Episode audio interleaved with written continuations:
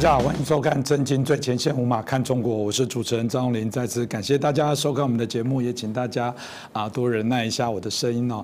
嗯，最近这个俄罗斯哦，在乌克兰边境哦，这个集结重兵有，据说有十多万的重兵，大家就说哦，会不会是俄罗斯跟乌克兰哦，有可能会开打？当这时候大家就很担心说，如果开打之后，那台海会不会联动产生一些问题啊？我想这个部分值得我们好好来探讨。那我们开心邀请到我们透视中国的高级研究员，也是台大政治系的荣誉教授，我们明居正老师，明老师你好。呃，洪林老师好，各位观众朋友们，大家好。是老师刚刚提到了，就是有人会谈到说，万一这个台海哦开战，那俄罗斯会不会借机打乌克兰？那回过来也有人说，那乌克兰如果开战的话哦，跟俄罗斯开战，会不会联动也是中共的一个好机会？老师，你过往也类似有提过这个，那个逻辑是什么呢？对，那个我得先说一下。台湾很多朋友，尤其年轻朋友呢，对国际政治不太在意，嗯，常常觉得说我们把台湾顾好就好了。台湾这么小地方我们都顾不好呢，那怎么管到别人的事情？不是这样的，国际社会的关联性非常高。其实从我们退到台湾这那一天开始，就是因为国际上发生了大事，台湾才活下来。而后来也因为台国际上发生大事，台湾没办法扭转，所以台湾才被孤立。换句话说，我常常讲，我说影响台湾未来的很多事情，不是只发生在台湾海峡。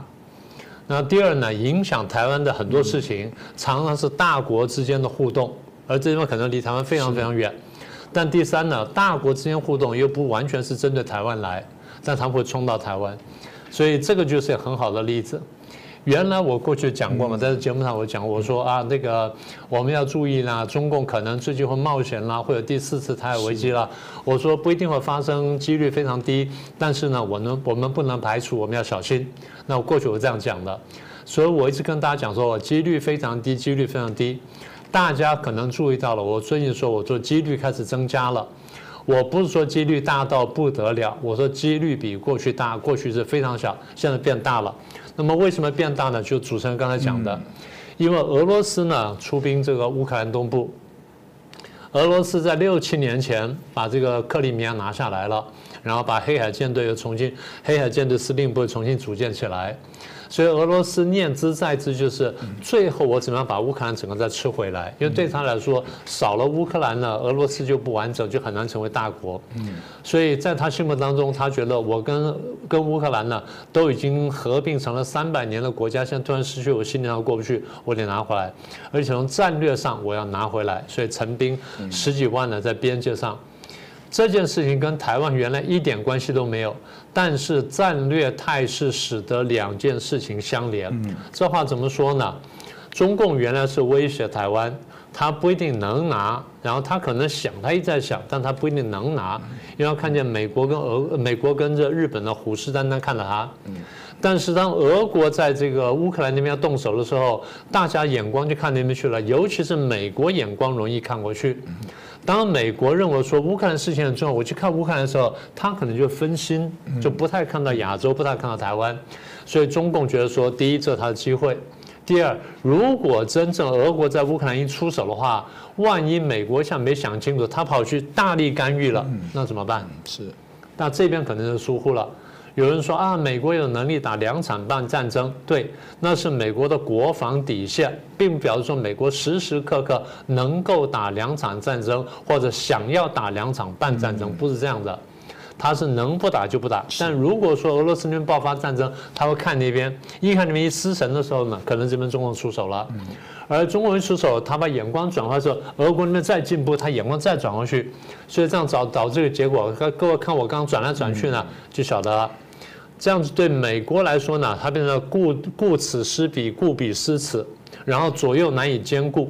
简单说，中共跟俄罗斯可能没有经过协调，也没有经过讨论，但是不知不觉做出了一个犄角之势。嗯，所以我从两边呢去威逼美国，我不是有意的。嗯，但是刚好呢，你在你在这个台湾海峡，然后我在乌克兰，我们不小心就摆出了犄角之势，所以对美国来说难以抉择。在这情况下，所以我才说，因为俄国打乌克兰机会增加了，所以中共打打台湾机会增加了。但如果像我一开始反过来说，就是说，如果今天是变成是中共先打台湾，会不会也是苏联借这个机会，搞不好原来陈兵说我只是演习，趁这机会就跨过去了？呃，应该这样说，当然有这机会。不过我如果要很准确的回答洪林兄的问题的话，我会这样讲，也是也不是。嗯，当然你觉得很奇怪，你刚刚不那样讲吗？为什么也是也不是呢？这话我得绕大一点来说。我先跟大家介绍一下俄国的外交传统。俄国在十三世纪的时候，就一二多少年的时候，还是这个成吉思汗子孙的统治的地方。是。后来呢，才把这人赶走，才把这蒙古人后裔赶走。从莫斯科大公国开始慢慢成长，成长到多少呢？大概五百倍，五百倍哦！各位想想看。所以西方的人啊，因为对俄国呢比较熟悉，因为俄国向来自认是欧洲国家，是西方国家，跟西方互动比较多，而且俄国在文化上比较认同西方，比较认同欧洲，所以他跟西方交流比较多，然后西方也比较关注俄国的外交。西方人对俄国有三点观察：第一，他们是贪婪的土地收集者，他们很喜欢收集土地，不管这个好地烂地，然后人家要人家不要，他通通都要。啊，第一，收集土地；第二呢，虽然收集土地，但是呢，他很少出动大的军队去打，打很久然后抢土地过来。然后第三，所以因为呢，他收集喜欢土地；第二，很少动用军队，所以他是一个帝国主义。但是呢，它是一个相对高明的帝国主义。是老师可不可以多举一些例子呢？啊，譬如说大家比较熟悉的满清时代了，满清时代正好碰到沙皇俄国，也是后期的时候。大概最后的这个上百年的时间呢，俄国从中国呢，光是直接占领拿走的呢，是一百多万平方公里，一百六十一万平方公里。我很简单跟大家数一下：第一，《爱魂条约》，《爱魂条约》割让了黑龙江以北、外兴安岭以南大概六十万平方公里，啊，大概差不多十五个台湾那么大。好，这第一个。第二，一八两年之后的《北京条约》。割让乌苏里江以东，包含库页岛在内，四十万平方公里，这样就一百万平方公里了。然后再来，一八六四年，四年之后，看分西北界约，就新疆带的界约，我们又割掉了巴尔克什湖以东跟以南的四十四万平方公里，所以把一些零头加起来呢，大概一百六十一万平方公里，有些小零头我就没有说了。然后后来呢，在这个满清末年、民国时代呢，又策动外蒙古独立，又丢掉了一百七十万平方公里，这样加起来差不多是三百三十万平方公里。三百三十万平方公里相当于大陆现在三分之一，这样大，相当于当年满清全盛时候的四分之一。嗯，大家一看就晓得了。但我再提醒大家啊，我们刚刚数了这么多，没有数到战争哦。没有数到战争哦，也就是说，俄国侵略了中国，拿掉少一点是一百六十万平方公里，多一点是一百呃三百三十万平方公里，没有打过大的战争。我不是说没有战争，有战争，但是没有大的战争，很少动用大军，这是俄国外交传统。我很贪婪，但是很少用大军去打。我动军队，但是军队动得非常巧妙，非常高明。这个蛮厉害，难怪老师刚刚前面说，第一个贪婪的土地收集者这么多，再来是高明的帝国主义。哎，高明，他不用出一兵一卒，不用出动单征，他就可以收刮这么多土地。老师，那到底靠什么方法？这个好像诈骗的始祖。哎，这个讲得非常好，就是这两个字，诈骗。呃，因为我在学校呢，过去也是教这个满清的外交史，啊，教清末外交史，教中华民国外交史，所以对这段呢，呃，观察的比较久。简单说四个字：偷抢拐骗，啊，无所不为。而且很多时候呢，他当然三十六计里面很多计都用了，但有两计用的非常纯熟。第一是趁火打劫，嗯，中国在东方碰到问题的时候，他在西边侵略你。是。中国在南边碰到问题的时候，他在北边侵略你，嗯，也就是他看见你被侵略的时候，他立刻跳进来，也加码侵略，嗯，他这个波兰也这样干的，是。不是？当时别的国家打波兰的时候，他也跑去打波兰，然后别的国家打谁的时候，他也跑去打谁，打的目的就是我跟进来分一杯羹，你拿我没有办法，因为我的兵力够大，嗯，但是波兰是挡不住我的，被我瓜分国家挡不住我了，当时满清也是如此，所以我就举个具体例子。英法联军呢，当时要来打中国，巡训中国，然后呢，中国非常紧张，满清就要去应付了。俄国就派了使臣来跟满清讲说：“哎，我英法很坏，我跟他们在西方打过很多交道，我很清楚。这样子，我来帮你忙，但是呢，你要给我什么好处？我你给我什么好处？你给我这好处之后，我来帮你忙。满清过去是吃过亏的，晓得俄国的狡诈，所以这这就是这个他们文件上用了语狡诈，俄人狡诈。他说，俄人狡诈，不可轻信，所以不要相信俄国人，我们自己去应付，就把俄国赶走了。俄国一看呢，游说满清不成，他立刻跑去英法联军那边讲说，我知道从哪边进兵比较快，那从北塘从哪边哪边一条路怎么怎么打进去会比较快，那边防守比较薄弱，两边来，所以一个是趁火打劫，嗯第二呢放火打劫。嗯我唯恐天下不乱，因为如果天下乱后，我就没有机会了。天下乱了，我才有机会。所以现在谁倒霉了，我加码呢去欺负他。英法呢从南边打他，我从北边打下来。你从这个从从东边过来呢，我从从西边过去。所以呢，我才说高明的侵略者。嗯，如果老师说有高明的侵略者，当然我们就会好奇，那有不高明的侵略者吗？呃，我先说一下哈。如果今天俄国球队跟日本球队比赛，你觉得中国球迷会帮哪一边加油？嗯，应该帮俄国，帮俄国多一点，对对不对？就会多一点。不会有多少中国人或自认是中国人的人帮日本队加油，是是不是这样？是。如果有自认是中国人的人，或者被人认为是中国人的人帮日本队加油，大家会骂他汉奸，是是不是这样的？是。但是帮俄国加油呢，不太有人骂他是汉奸，是不是这样？是。我再说一次哈。俄国在满清跟这个民国时代侵略中国，前面拿掉一百多万平方公里，后面又又让一百多万平方公里独立出去，所以中国损失了三百多万平方公里。而中国人到现在呢，不太痛恨俄国人。毛泽东时代还叫苏联老大哥，啊，叫到很难看的地步。那当然还有另外考量，我们不说了。第二次大战，日本侵略中国，大家都很清楚。日本侵略中国到什么地步呢？从一九三一年这个九一八事变起算，然后一路派兵进来，一路加码，一路加码，到最后将近两百万的军队，打了多长时间呢？前前后打了十五年，杀中国人呢？中国人这这个号称是被杀两千万，占领土地呢大概三分之一的中国，最后恢复了。那么日本呢？从中国这这次是没拿到任何东西。满清末年的时候是拿到琉球了，那曾经拿过台湾，当现又后来又割出来了，又让出来了。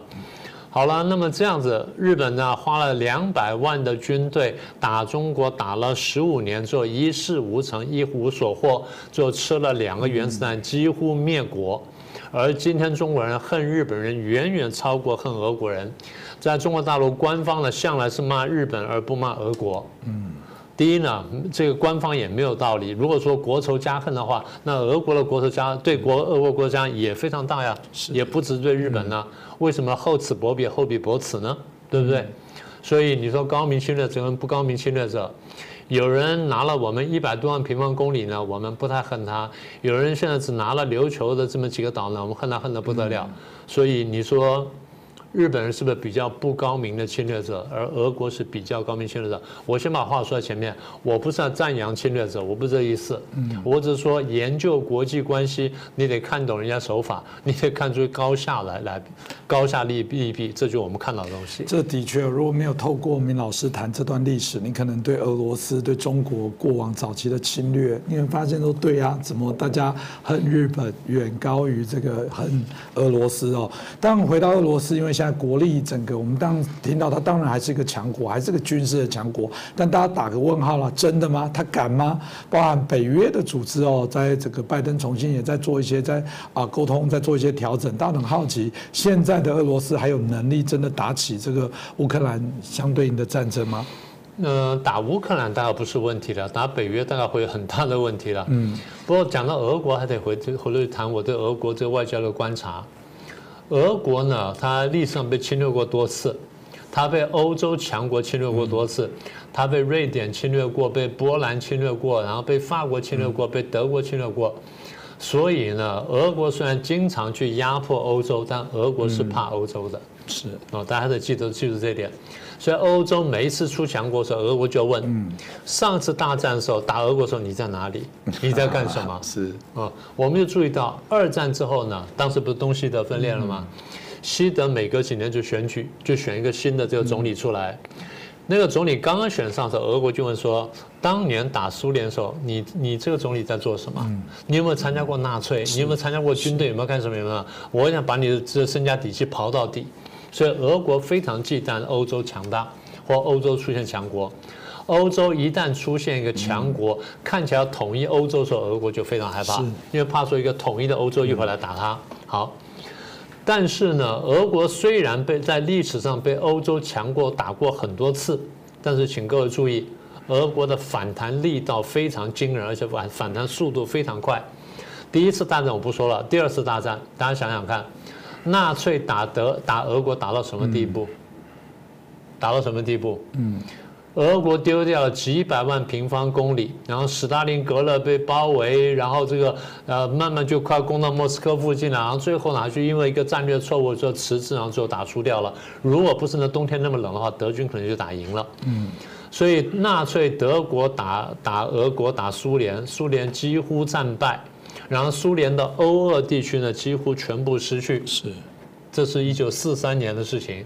到一九四四年，然后这个美国跟这个苏联讲好了，我们东西进兵夹击，然后我在诺曼底登陆，上慢慢进逼，然后你从那边从陆路上打过来，双方这样打打了多长时间？打了一年左右。好，打了一年，打到一九四五年，双方在柏林会议上拥抱亲吻。好，那个时候呢，德国战败了，俄国反弹了。俄国不但把被纳粹侵略的土地全部拿回来之外，俄国在剩下四年时间，派兵到东欧、南欧各个国家去，一眨眼拿了一百多万平方公里。嗯，我们讲的波兰、匈牙利、东德、捷克全部赤化，虽然不是他直接统领、直接占领，但敌直接建立共产政权，然后在他软意之下。所以不但收复了失土，还这个领有了东欧八国的这个真正的宗主权。这样搞搞了多长时间啊？搞了将近半个世纪。是，所以我说俄国被侵略的很惨，但俄国的反弹力量也非常大，一直就在这里。是，老师其实刚刚前面有提到，就是说如果说中共对台湾或者是俄罗斯对乌克兰哦，同时不管是默契或者是讲好的，同时发动战争的话，美国会顾此失彼哦。但刚提到如果是中共打台湾哦，俄罗斯到底会不会对乌克兰？虽然是这个啊打他的几率有增加，但老师刚刚前面的说明也说。说也是也不是哦，这部分老师可不可以再清楚的说明一下？好，那回应你的问题哈。今天的俄罗斯呢，当然跟当年苏联呢不可同日而语。嗯，苏联全盛时期的面积，我跟大家说一下啊，两千两百四十万平方公里。哦，二二四零哈。是。那今天的中国大陆呢是九百六十万平方公里。大概是今天中国大陆两倍再多一点点，两倍是一九二零嘛，对不对？然后二二四零再多三百万平方公里，大概多呃新疆加蒙古是，大概多这么大一块地方，很惊人。所以今天的俄罗斯比起当年苏联呢，少了大概五六百万平方公里这第一点，土地少了很多。第二，我们刚刚前面不是讲了乌克兰吗？乌克兰对俄对传统俄国来说非常关键。它既是进出黑海的要道，然后又是谷仓，又是后来的科技重镇，所以乌克兰对俄国呢传统上就很重要。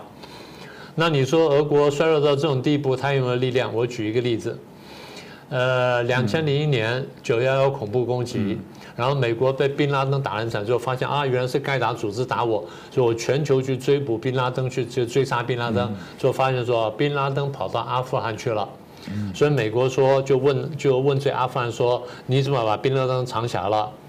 阿富汗的外交部长出来居然讲说啊，按照我们的传统呢，来到我们家的就是客人。是。美国说你把宾拉登交出来，他说啊，按照我们的传统，来到我们家就是客人。美国说意思你不要交才是啊，来到我们家就是客人。美国说那这样我就打你。阿富汗的外长呢居然说。如果有人要把美把阿富汗打回石器时代，我们也没有办法，美国就打了，所以美国就出了重兵，狠狠的为了追杀宾拉登去打了阿富汗，你说这跟俄国有什么关系？有关系。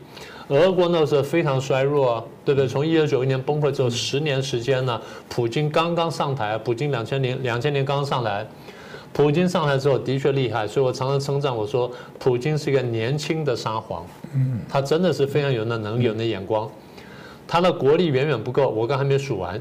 第一，他的面积呢丢掉了五六百万平方公里，人口少多少呢？少了一半。嗯，俄国人口最高是将近三亿，现在剩下一亿多。嗯，呃，大概跟今天的巴基斯坦差不多，他的人口，所以标准一个地广人稀的国家。这么一个这个领土少掉了五六百万平方公里，还包括很多精华区，人口少掉一半的这么一个中等强国，在美国去打阿富汗，然后全世界关注的时候，他干了一件很棒的事情。嗯，他派了两百名特战兵冲进阿富汗去抢了首都的喀布尔机场。嗯，用这两百名兵，然后抢了机场，然后跟美国进行谈判，我分一杯羹。是，厉害吧？嗯。你不能不说他厉害吧？所以我常说高明的侵略者。呃，我不是喜欢俄国，我是因为研究外交必须研究每一个国家的优良的手段、优良政策。这些优良政策在一般人看起来可能是不道德的，但在政治家的眼光看起来，如果促进国家利益的话，很多事情是可以做的。嗯，这就胡林翼当年讲的。胡林翼在当年这个要参加这个曾国藩的这个幕僚，然后要去打太平天国的时候呢，他就讲过一句话。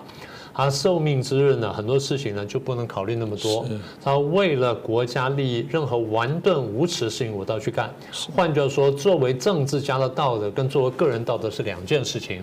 我现在讲的就是政治家道德。政治家道德就是保卫跟促进国家利益。那么保卫跟促进国家利益当中，可能会牺牲个人道德标准。这事情呢，恐怕无可厚非。这是我们政治学家信念。所以回到刚才您的问题，我们讲说啊，这个。如果这个中共打了打了台湾，是，然后俄国会去干什么？俄国是不是去打乌克兰？不一定。所以我前面说也是也不是，为什么呢？那推论以前我得先讲一件事情，因为现在涉及很多国家都拥有核子武器。我们现在先假设大家都不考虑使用核子武器，是，就是核子武器不再考虑在内，在在内。如果把核子武器考虑进的话，底下事情可能不会发生。啊，所以我们不能考虑核子武器。好，那现在不考虑核子武器的话，大家想一下，对俄国来说，我前面一再强调，我说乌克兰很重要，俄国拿回乌克兰呢，它就有称霸的条件。是，好，那这是一个考量。第二，如果说这个中共打台湾没有能够一下打下来，而美国、日本介入了，美国跟日本同时在中跟中国在这在这个东方战场或在亚洲战场上面在。打成一团的时候，不用核子武器啊！打成一团的时候，或者出兵了，或者海上作战了，或者甚至兵登陆了，什么等等，打到一塌糊涂的时候，俄国会干什么？按照我刚讲，俄国传统会干什么？是，他可能会打乌克兰，但他可能呢打中国。嗯，落井下石嘛，分一杯羹嘛。俄国传统就是谁挨打我就欺负谁，谁倒霉我跟着欺负他，因为这是得利益最大。是乌克兰，反正我迟早可以拿，但是拿中国的机会是非常非常小的。嗯，历史上俄国占领过东北的呀，对不对？嗯，一九四五年到一九四九年，俄国占领过东北的呀。是。那时候就是因为在俄国占领东北，国军没办法接收，最后呢，俄国让林彪部队空手进去，把所有武器、土地关键地方都交给他之后，才让国军进来，所以国军吃了闷亏的嘛。俄国在新疆这搞过事情，俄国跟新盛世才是勾结过的，俄国跟蒙古人间蒙古亲王是勾结过，是搞过蒙古独立的，俄国对新疆、西藏、蒙古跟东北都染指过，他是很有兴趣的。如果今天美国跟日本真的跟中国打起来的话，俄国会不会趁机打中国？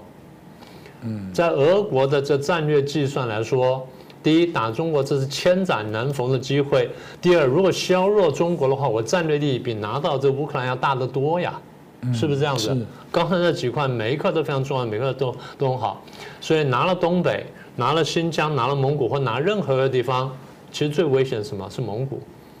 蒙古拿下的话，没有几天就到北京了。坦克车一天可能两天就开到北京了。所以对他来说，俄国的考虑是。我是要拿乌克兰，然后打乌克兰还打中国，到时候我再看。反正我一部分军队呢摆在乌克兰边界，摆出个态势，让你不让你们也不敢动我。这边我认真看亚洲态势。如果亚洲态势啊，我一下打下来，中共腹背受敌。中共一旦削弱的话，对我俄国来说呢，是千年来的大大好战略机会。我早等了，真的等了一千年才等到，所以这绝对是大好机会。所以大家想想说。是不是有趣的分析？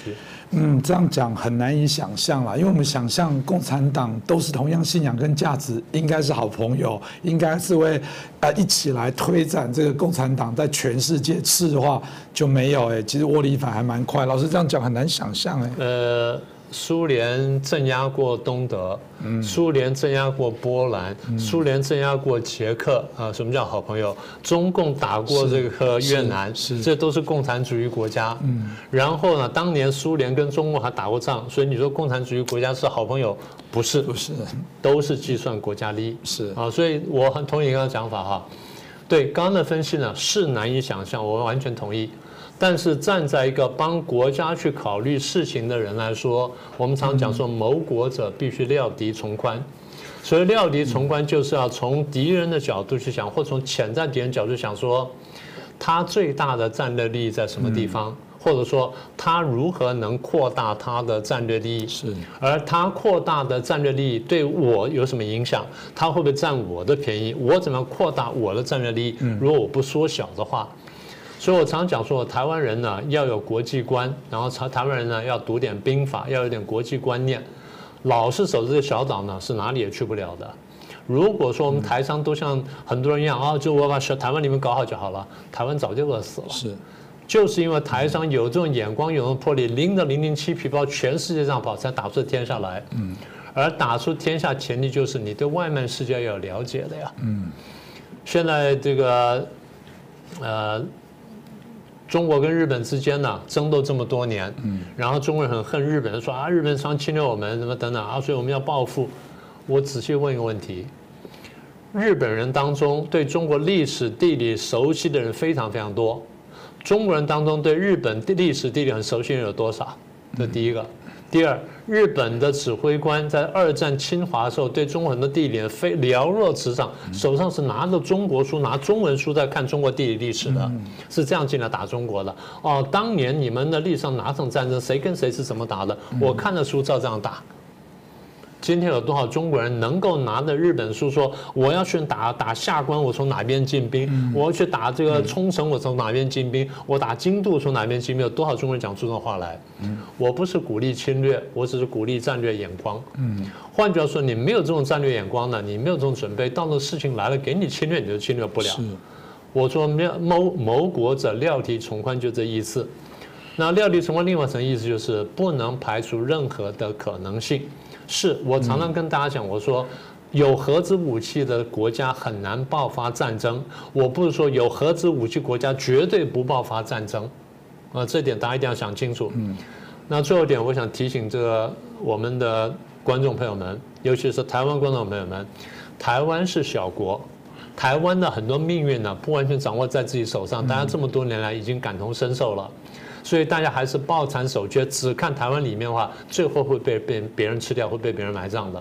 所以，作为小国寡民的台湾来说，我们更需要有战略眼光，更需要有想象力。嗯，谢谢。我今天明老师很清楚的跟我们谈到整个台湾在面对这个啊美中啊日台哦，甚至如果再加上俄罗斯哦，这整个诡谲的变化里面，我觉得我们各自在这角色里面都必须要找到自己清楚的内容。当然，我觉得所有的判断从经验以外就是历史，历史真的很重要。我觉得明老师在今天节目当中很清楚的把这些历史的脉络。发生的事情哦，让我们引以为戒哦。那希望台湾啊能走出一条更清楚的脉络。我们也希望在整个这个各强相争之间，台湾能精准的走到一个更好的一个策略战战略，让台湾啊可以让我们刚刚提到土地上的人民有更好、更安全啊。当然，最理想的部分是不只是我们好，我们真的希望啊把这些自由民主的部分推向更多的一些国家，慢慢的去做一些改变哦。那今天也谢谢明居正老师哦，帮我们来做精彩的分析，也谢谢大家的收看，再次感谢大家啊支持我们震惊最前线，也欢迎你们帮我们转传、按赞，让更多的人了解啊我们的节目的内容，让更多的人啊来了解为什么。我们要来推动中国的民主化。再次感谢大家。